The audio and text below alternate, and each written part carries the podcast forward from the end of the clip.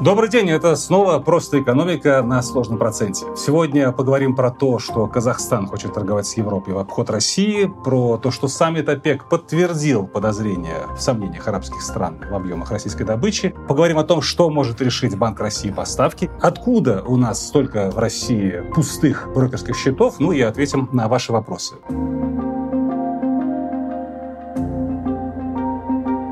На прошлой неделе я рассказывала о том, как Казахстан привлекает компании, уходящие с российского рынка, не только иностранные, но и некоторые российские компании.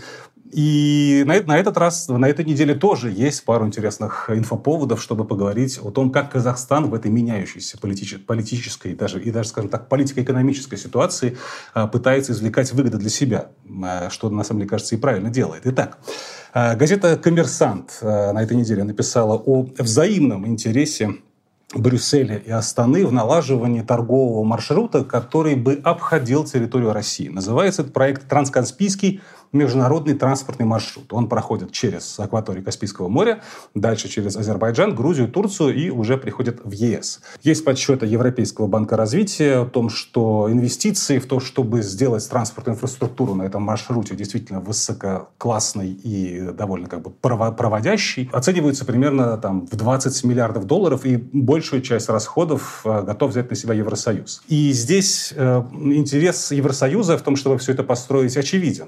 Из-за санкций э, они не могут или не хотят торговать с Казахстаном через территорию России. Э, им нужен какой-то альтернативный, желательно максимально короткий маршрут по земле и морю да, для каких-то крупногабаритных э, грузов. Плюс Казахстан и вообще Центральная Азия – это довольно большой перспективный растущий рынок для европейских товаров.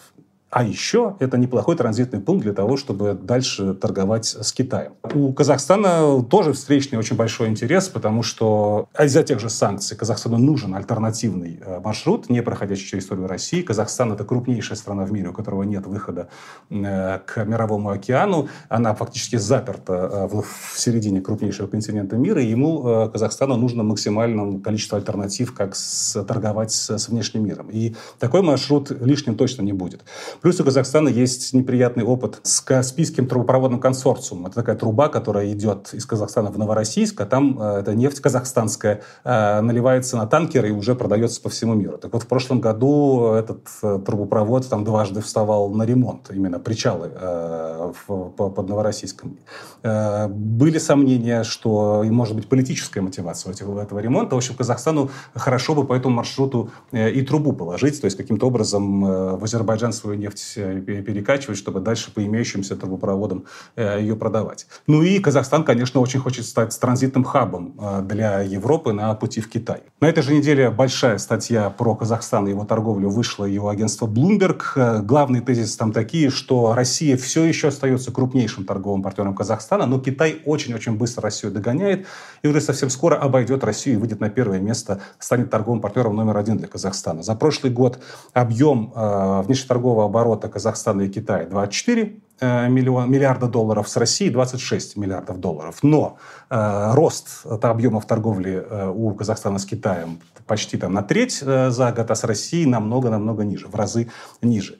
Э, плюс в мае состоялась личная встреча э, Си Цзиньпиня и Касыма Жамарта Такаева, президента Казахстана, где они фактически декларировали желание увеличить э, оборот торговли между Казахстаном и Китаем к 30 году до 40 миллиардов долларов, и это уже будет больше, чем объем торговли Казахстана со всеми странами ЕС вместе взятыми. Плюс у Казахстана есть некоторые сложности в торговле с Россией из-за санкционных ограничений, из-за боязни попасть под вторичные санкции. Часть торговых операций с российскими э, клиентами Казахстан, казахстанский бизнес уже себе позволить там, не решается. Плюс из-за того, что значительная часть российских товаров, которые когда-то шли на экспорт, сейчас остаются в России, казахстанским э, производителям остается, остается все меньше и меньше места на российском рынке. Это тоже снижает привлекательность торговли с Россией для Э, Казахстана. В общем, не было бы счастья, да несчастье помогло, и Казахстан активно пользуется новыми возможностями. Самое главное, э, продает свою возможность, в хорошем смысле продает свою возможность, свою ге геополитическую и как бы гео э, географическую э, локацию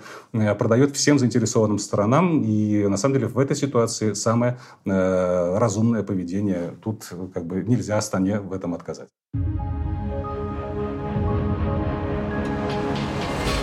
В эту пятницу, 9 июня, состоится заседание ЦБ по ставке, решение опубликовано. А, у меня конкретно сейчас четверг, 8 июня, и я не знаю, что решит ЦБ, но поговорить об этом можно, потому что сюрпризов мало кто ждет. А, совсем коротко я напомню, э, что такое ключевая ставка. Ключевая ставка – это ориентир стоимости денег в экономике. Чем она выше, тем дороже будут э, стоить кредиты уже в коммерческих банках для бизнеса и населения, тем выгоднее будет вкладывать деньги э, на депозиты в коммерческих коммерческих банках тому же бизнесу и тому же населению. И, соответственно, наоборот, когда ставку снижают, кредиты дешевеют, вклады становятся менее интересными. Какие ожидания от э, решения ЦБ по ставке накануне вот, 9 июня? Э, ведомости провели традиционный консенсус-опрос э, экспертов, аналитиков. 20 человек они опросили, 16 из этих 20 ожидают, что ставка не будет изменена. Она так и останется на уровне в 7,5%, на котором находится уже с сентября прошлого года. 4 из 20 оставшиеся 4 полагает, что ставка может быть даже немного, не намного, там, на четверть процентного пункта или на полпроцентного пункта, но увеличена. И заметьте, заметьте, никто не ожидает, что ставка будет снижена. Почему же большинство аналитиков полагают, что ставка будет э, неизменной? Главный ориентир для ЦБ при принятии решения по ставке – это уровень инфляции. Когда инфляция низкая, ставку можно снижать. А когда инфляция разгоняется, ставку поднимают для того, чтобы затормозить кредитование и побудить э, большее количество людей нести свои деньги на, на вклады, а не тратить их, тем самым еще больше разгоняя инфляцию. Так вот, сейчас инфляция низкая. По итогам апреля 2,3%. Э, почему же тогда ЦБ не будет э, снижать ставку? Почему от него никто не ждет такого решения, если инфляция такая низкая? А все дело в том, что нынешнее замедление инфляции это статистический эффект. Это эм, э, меряется в годовом э, сравнении, с, с, по сравнению с динамикой э, роста индекса потребительских цен за 2022 год. А тогда, если вы помните, март, апрель э, и там, начало мая, это был очень большой э, скачок э, в инфляции. Доходило там, до 16-17% год к году. И на фоне тех темпов роста, нынешний рост именно и дает вот такой вот статистически низкий эффект. И самое интересное, что все прекрасно понимают, по крайней мере, э, те, кто принимает решение по ставке в ЦБ, что сейчас пойдет статистически обратный эффект. В прошлом году с начала лета по самое начало осени наблюдалась мощная дезинфляция. Э, темпы роста цен э, сокращались. Э, из-за там, сильного рубля, из-за того, что там, был перехай э, за весну по, по разгону цен, и это сильно подубило спрос. Так вот, на фоне снижающихся темпов инфляции прошлого года, нынешний стабильный э, уровень инфляции будет приводить к тому, что с каждым месяцем э, Росстат будет сообщать о том, что э, инфляция как будто в России растет. Хотя на самом деле это, опять же, еще раз повторю, статистический эффект. ЦБ знает об этом. ЦБ ожидает на конец года инфляцию в диапазоне от 4,5 до 6,5 2,5%. И это, в принципе, бьется с той ставкой, которую он держит сейчас. 7,5% э, размер ключевой ставки. И пока ничего радикально меняющего правила игры не произойдет, какого-нибудь там э, резкого какого-нибудь там черного лебедя, там, обвала рубля, э, либо еще какого-нибудь там серьезного события, которое меняет ситуацию на, с ростом цен в России, инфляция будет стабильной, и, соответственно, ставка тоже сильно меняться не будет. Какой практический вывод из того, что я сейчас сказал? Скорее всего, из-за э, постепенного разгона инфляции будут подрастать ставки и по кредитам, и по депозитам. По крайней мере, коммерческие банки будут на это реагировать. А, соответственно, если вам нужен кредит, то с этим лучше не затягивать. Скорее всего, ставки по кредитам к осени будут выше, чем сейчас. И наоборот, если вам нужно сберечь деньги в банке, положить их э, на депозит, на рублевый, то лучше сейчас не открывать длинные депозиты, не фиксировать ставку там, на год и больше. Попробуйте открыть на там, 3 месяца, да, а осенью очень велика вероятность, что банки предложат вам ставку попривлекательнее, чем сейчас. И в этой теме важное дополнение. 9 июня в пятницу в 15.00 состоится в прямом эфире э, пресс-конференция э, председателя Центрального банка Российской Федерации Эльвиры Набиулиной. В этой пресс-конференции среди тех, кто будет задавать вопросы, принимаю участие и я от лица сложного процента. Есть у меня пару интересных вопросов, как мне кажется, интересных вопросов для председателя. Кусочек из этой пресс-конференции мы в телеграм-канале обязательно выложим, и это еще один отличный повод подписаться на телеграм-канал э, сложного процента. Ссылка на него в описании.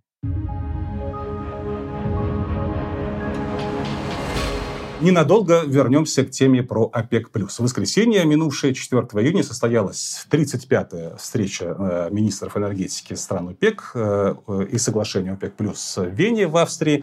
И никаких сенсаций там, по большому счету, не произошло. Подтвердили нынешние объемы сокращения на весь 24 год, не только 23 но и на весь 24 год. Саудовская Аравия дополнительно взяла на себя обязательство сократить свою добычу, только свою, на 1 миллион баррелей в сутки, по крайней мере, как минимум в июле, дальше она поглядит глядит.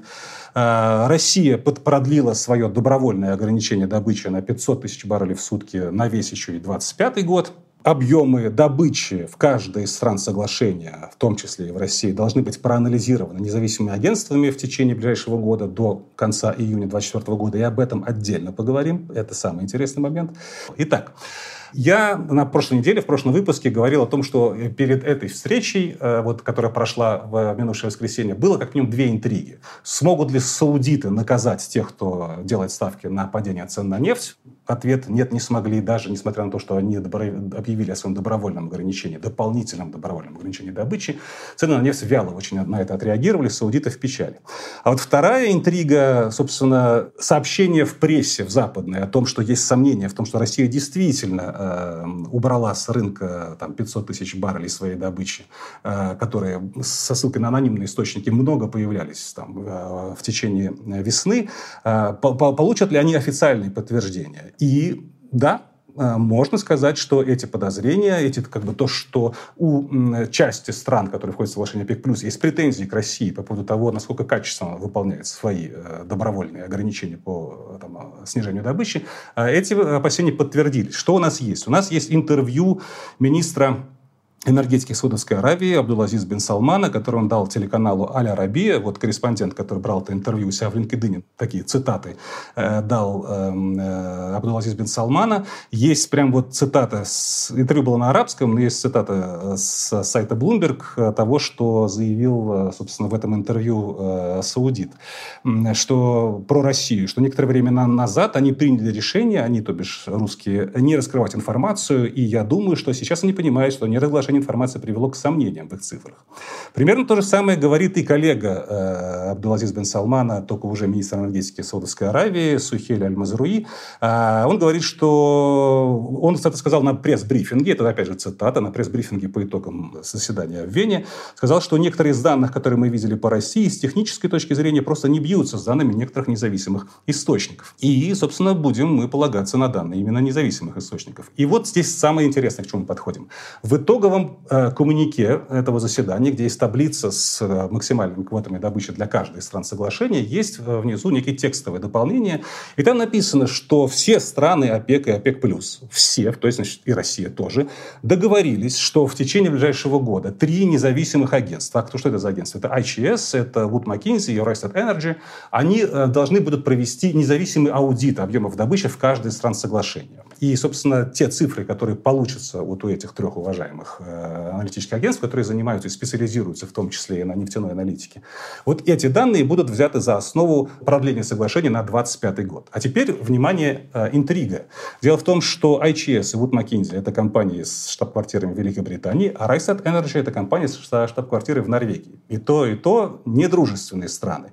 И в первую очередь от них э, Россия закрыла доступ к официальной статистике о своей там, нефтедоб... нефтедобыче и объемах экспорта нефти. Как Россия пустит этих ребят э, к своим данным, э, чтобы они там какую-то независимую аналитику проводили. я это очень слабо себе представляю. То есть это как бы большой вопрос. Э, может быть, здесь Россия согласилась на это просто, чтобы снять некое давление со стороны арабов на себя, а там как бы это же на год вперед соглашение, когда еще будут, а там либо шаг, либо ишак. В общем, интрига большая. Если Россия вдруг не пустит их, то с арабами будет еще больше, так скажем, разночтений чтений. И э, второй вывод, который лично я мог бы сделать по итогам э, вот этого саммита ОПЕК+, э, если Россия все-таки захочет каким-то образом успокоить арабские страны и э, начнет каким-то образом подсокращать объемы своей добычи, чтобы, по крайней мере, выглядело так, что мы действительно э, убрали 500 тысяч баррелей рынка с нефти, это означает еще больше э, сокращение доходов бюджета. А с бюджетом у нас проблемы. Минфин на этой неделе отчитался о том, что дефицит э, по-прежнему остается очень высоким, почти там 3,4 триллиона рублей уже дефицит. Это там, больше, чем план на год на весь по дефициту госбюджета. И в первую очередь дефицит такой большой получается из-за провала именно нефтегазовых доходов. На 50% они меньше в 2023 году, чем были в 2022. Плюс мы видим, что и на июне ожидания у Минфина не очень хорошие. Минфин ожидает, что выпадающие нефтегазовые доходы, по крайней мере, ниже плана в июне, они будут на 44 миллиарда рублей, хотя вот на 30 миллиардов всего э, был недосбор их в мае. Э, так что, действительно, даже несмотря на то, что Россия продает много нефти, предположим, что она продает много нефти, э, бюджету это помогает пока не сильно.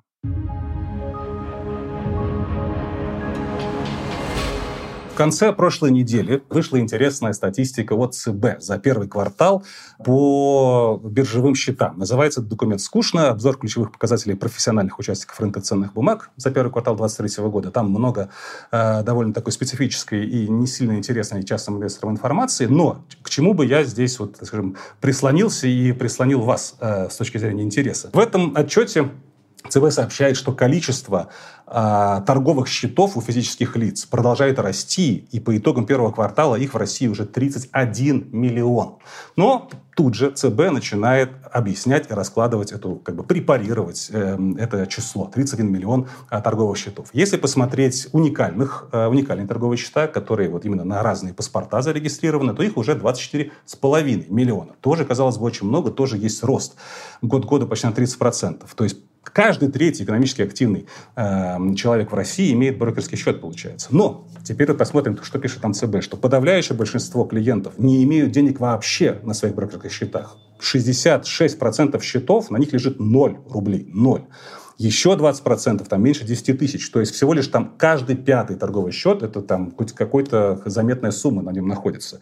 А, и если взять вот все эти счета, взять, взять среднее количество денег, которое на них лежит, получается там всего 200 тысяч. Да? Но если убрать все пустые, если убрать все мелкие, то получается уже, что на а, там, торговом счете более-менее активном уже там больше миллиона, там до полутора миллионов а, рублей находится. Все равно это, прям скажем, не густо, не похоже на то, что вот эти физики, которые сейчас гоняют туда-сюда что это какие-то серьезные инвесторы. Это, по большому счету, не новость. Если посмотреть, четыре раза в каждый год выходит этот квартальный отчет, и все цепляются за эту цифру, что две трети торговых счетов на бирже пустые. И вот каждый раз есть серия публикаций по этой теме. Но каждый раз тогда просто, а почему? Почему? Как так получается? Ну, получается как? Э, во-первых, очень просто за последние годы стало открывать брокерские счета. Многие этим воспользовались просто, ну, почему бы и нет, попробуй когда-нибудь. И забывают про них. Очень многим клиентам открытие банковских счетов навязали сотрудники банков просто как бы пусть у вас будет про запас. Это вам ничего не стоит. А еще есть подозрения, которые лично как бы, в беседах в личных со мной подтверждали некоторые сотрудники банков и инвестиционного э, как бы, мира, то, что большое количество банковских сотрудников просто, эм, просто открывает людям счет без их ведома, потому что для них это KPI. Сколько ты за квартал там откроешь брокерских счетов.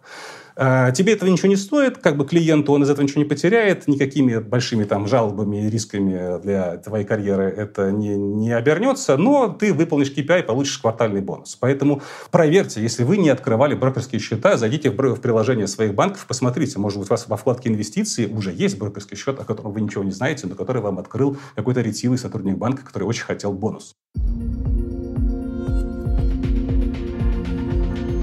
Ну и, наконец, переходим к рубрике «Вопросы Елоховскому». Как обычно, я собирал вопросы, которые вы оставляли после моего видео приглашения их задавать. Я его размещаю обычно во вторник в телеграм-канале «Сложный процент». Потом еще один повод подписаться на телеграм «Сложного процента».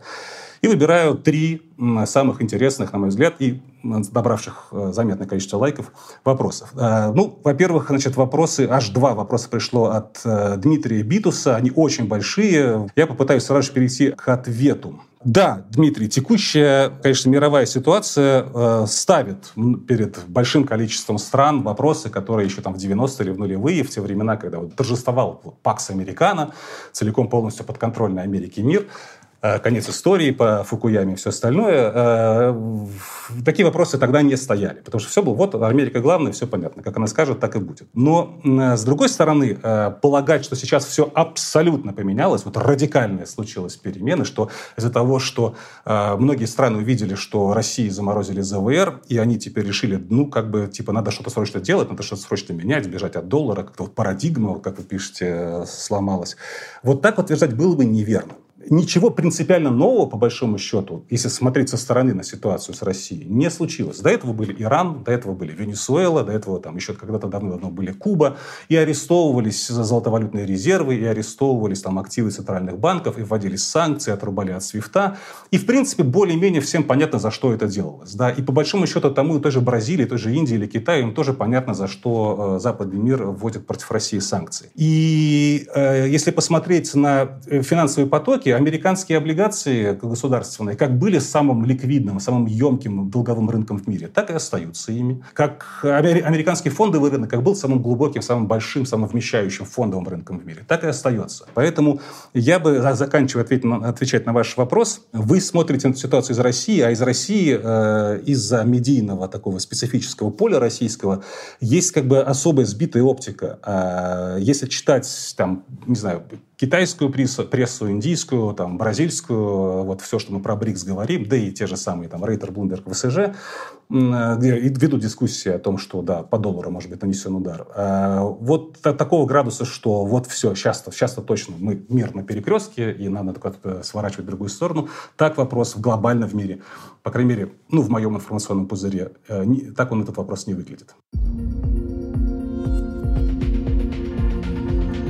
Вопрос э, от 0705 APL не знаю, что бы это значило, но вопрос короткий и интересный. А могут ли страны БРИКС создать единую валюту в ближайшие два года? Ну, э, очевидно, могут. Вопрос только в том, э, что это будет за валюта и какие задачи она будет решать. Очевидно, что такой валюты единой для нескольких стран, как, например, евро, когда есть она и в безналичной, и в наличной форме, и есть некий единый центральный банк, который имитирует эту валюту для всех стран, э, такого БРИКС не создаст еще очень долго и вообще вряд ли создаст когда-либо. Потому что для того, чтобы чтобы создать вот такого рода единую валюту, как евро, нужно отказываться от суверенитета в денежно-кредитной политике. А готов ли Китай отказаться от того, чтобы быть э, самому себе хозяином в том, сколько он хочет своих собственных юаней напечатать? Или там, Индия, или Бразилия, уж тем более Россия. А если ты создаешь единую валюту, ты не можешь монетарные какие-то свои задачи решать. Борьба с инфляцией становится намного более сложным делом. Что бывает со страной, у которой нет возможности управлять своей валютой, но эта страна попадает в кризис? Мы прекрасно видели на примере Греции в начале десятых годов. И в странах БРИКС такое никому не улыбается.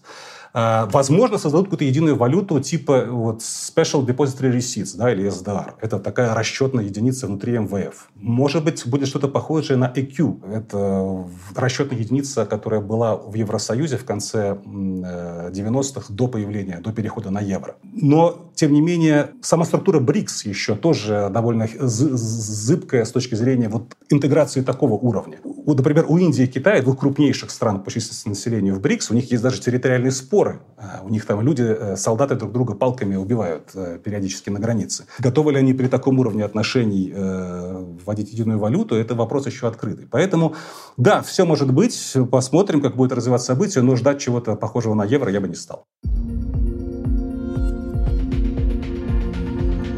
И, наконец, третий вопрос. Абдурахим Ахмедов интересуется, какова вероятность становления китайского юаня мировой валютой. Ну, как мне кажется, э, низкая вероятность, и в первую очередь потому, что Китаю это не особо-то и нужно. Понимаете, дело в чем, что если э, ваша валюта становится резервной валютой для большого количества стран, основной валютой международной торговли, э, или там э, международных финансовых потоков, там, инвестиций, что происходит, например, с долларом или отчасти с евро, вам нужно э, сделать полностью либеральный свою, свой как бы, э, валютный контроль. А у Китая совсем не так. У Китая довольно жесткий валютный контроль. А они эм, не дают свободно юаню покидать э, территорию э, Китая или без особых конкретных объяснений как-то при, приплывать обратно в Китай.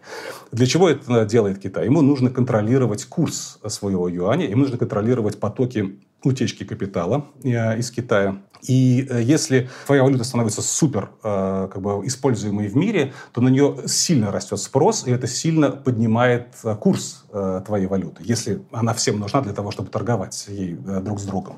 А когда сильно растет спрос на валюту, подрастает ее цена. А Китай, все, что он делал последние годы, он искусственно удерживал юань от укрепления. Потому что Китаю, который на самом деле является мировой фабрикой до сих пор, у которого хронический профицит торгового баланса, он продает больше, чем покупает, ему очень важно, чтобы курс юаня был более-менее занижен по отношению там, к валютам их главных торговых партнеров, в первую очередь Европы и США. И это предмет десятилетних споров между Китаем и США по поводу того, что э, курс юаня занижен. Если же они э, вот этот валютный контроль снимают для того, чтобы юань стал резервной валютой, в юань сразу же в точку уйдет и укрепится. Плюс э, для того, чтобы торговать странам э, в юане, нужно, чтобы этих юаней у них были.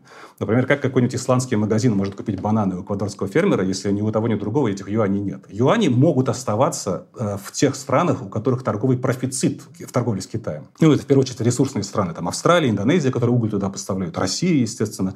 Бразилия э, имеет профицит в торговле с Китаем. Э, Япония с Южной Кореей небольшой профицит имеет. Саудовская Аравия, само собой. Ну, вот там с десяток стран, у которых э, в торговле с Китаем, если они целиком переходят на юани, будут эти юани оставаться. А всем остальным эти юани надо где-то брать. И опять же, погоня за этими юанями приведет к э, росту цен на него, что Китаю совсем не интересно. Ну и э, США вряд ли так просто сдадутся и отдадут э, юаню вместо главной как бы, мировой валюты, просто там, потому что США слишком да, давно и много инвестируют в том, чтобы доллар был на первом месте в мире во всех торговых операциях. Для этого США держит огромный дефицит платежного баланса. Для этого США мирится с тем, что в стране большая уязвимость к потокам капитала, если что-то случается, оттуда убегают инвесторы они не могут им перекрыть, иначе доллар потеряет свою привлекательность обычную. Э, для этого у США довольно большая военно-политическая мощь, у США большое количество союзников, которые э, будут противиться переходу в, в другие валюты при международной торговле, а с ними нужно торговать, потому что подавляющее большинство э, геополитических союзников США это еще и страны с самыми передовыми технологиями и самыми емкими рынками, рынками которые привлекательны для производителей из развивающихся стран. Ну и есть такая вещь еще, как э, инерция, пока сомалийские пираты требуют э, выкуп в долларах, э, доллар будет оставаться мировой валютой. А юань, ну, я, честно говоря, никогда не видел даже наличного юаня. По-моему, слишком рано мечтать о том, чтобы юань стал какой-то альтернативой доллару на рынке мировых валют.